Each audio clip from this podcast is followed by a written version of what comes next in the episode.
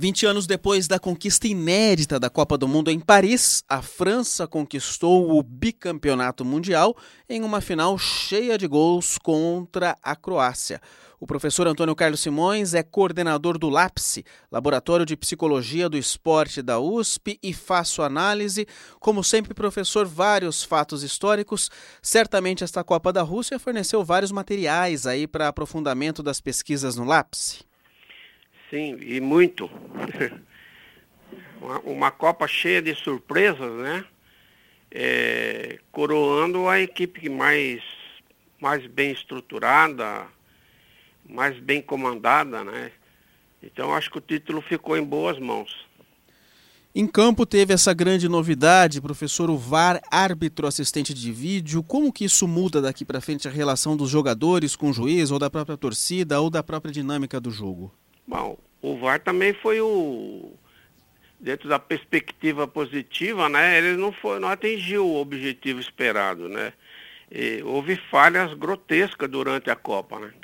Então, é, principalmente no jogo do Brasil contra a Bélgica, teve pênalti, em outros jogos também teve vários. No jogo de ontem mesmo, né, erro de arbitragem, né, que o, o Grisma simulou uma falta e saiu o primeiro gol da, da França. E teve outros, outros problemas relacionados à arbitragem que foram ou eles deixaram de, de, de, de intervir, né? ou talvez aí a gente não pode afirmar nada, né? Por outros motivos, eles não acionaram o árbitro da partida. O senhor acha que a polêmica permaneceu, mas o VAR foi um progresso ou não? Não, foi um progresso sim, mas precisa ser muito bem é, alinhado com a arbitragem e, e parar, por exemplo, demorou muito para as consultas e, e, polêmica, né? Então teve, teve jogos no Brasil mesmo teve várias polêmicas, né? Até porque eu, eu acredito que o Brasil tenha até entrado uma parte um pouco política, por causa do presidente da confederação ter votado contra a Copa, né? Ter votado a, a, contra os Estados Unidos. Né? Isso aí, internamente, em competição mundial, ela afeta alguma coisa, assim. Bom, falando de Brasil, professor Simões, a Alemanha foi eliminada na fase de grupos, a Argentina e a Espanha saíram nas oitavas, o Brasil nas quartas, mas também eliminado. Como as gerações aí, principalmente jovens jogadores, e aí falando no geral, não apenas da seleção brasileira, podem tirar proveito do fracasso, se a gente puder dizer assim? É, porque na verdade a única seleção que renovou né, foi a França. Né? Ela afastou, não é que afastou, ela deixou de convocar alguns jogadores e montou, tanto é que a, a, a França ela tem uma equipe é, que pode ser repetida na, na Copa de 22, uma média de 25 anos. O Brasil é uma equipe envelhecida, né, até por uma questão que a gente não entende, é, levou jogadores machucados para se recuperar lá, né? Nós tivemos três, quatro jogadores. Essa desavença entre o fisioterapeuta, o médico da seleção, e o técnico, isso aí não pegou bem, né? Isso aí precisa ser melhor esclarecido, né? Em relação ao jogador Fred, em relação a outros jogadores contundidos, né? Renato Augusto, esse pessoal todo.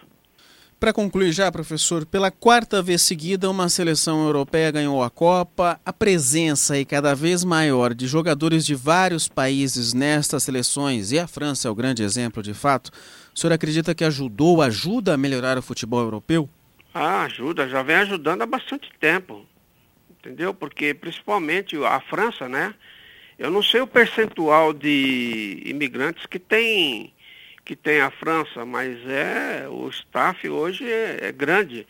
Né? Não é só eles, não. É, você vê a, a, própria Inglaterra e outros países, né? A Rússia tem se beneficiado disso, né? Que tinha, tinha o Guilherme, que era o goleiro da Rússia, mas ele não foi convocado agora, que ele estava.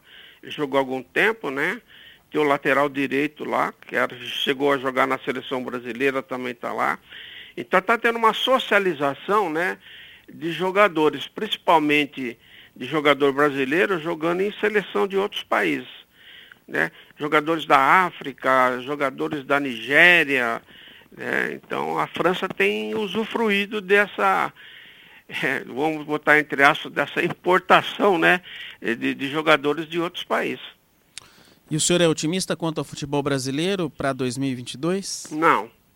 Não, tenho, não. não, porque nós temos que renovar, já devia ter renovado metade agora. Olha, o, o, o Tite errou muito nessa Copa. Né? Esse negócio de mago, de preparador psicológico, a gente demora cinco, seis anos para fazer psicologia. Um cara que nunca foi para a faculdade de filosofia ou uma universidade, é, tecer, falar que não precisa de psicólogo, essas coisas todas, não é bem assim.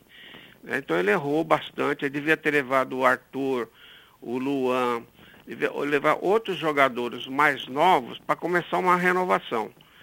Né? O Vinícius Júnior, o, o Paquetá do Flamengo, tem uma, um conjunto, né? um, um vasto aí de, de, de, jogadores jovens que podia ter levado para pegar experiência. Mas o Gabriel a... Jesus, por exemplo, professor, ele não, não, não fez uma boa Copa, mesmo sendo jovem, aí mesmo nessa tentativa de renovação. É, porque a grande a maioria é o seguinte, quando você leva umas 200 pessoas e família fica em hotel do jogador, isso não funciona. Eu fui técnico, eu senti isso na pele, eu fui técnico da seleção brasileira de handebol, a gente sabe como funciona isso a família interfere muito.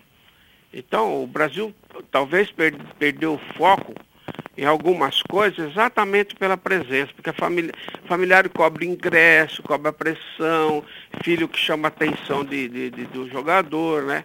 E você fica praticamente emocionalmente meio é, desajustado.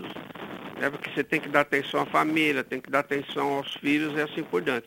E isso é levado para dentro do campo, por uma, uma uma, uma família uma, uma esposa, um filho que está com algum probleminha, ele leva. Então, emocionalmente, eu acho que a seleção pecou muito. Professor Antônio Carlos Simões, do Departamento de Esporte, Escola de Educação Física e Esporte da Universidade de São Paulo, obrigado por sua análise aí nesta segunda-feira, pós-final da Copa do Mundo, professor. Obrigado, eu que agradeço. Fábio Rubira para a Rádio USP.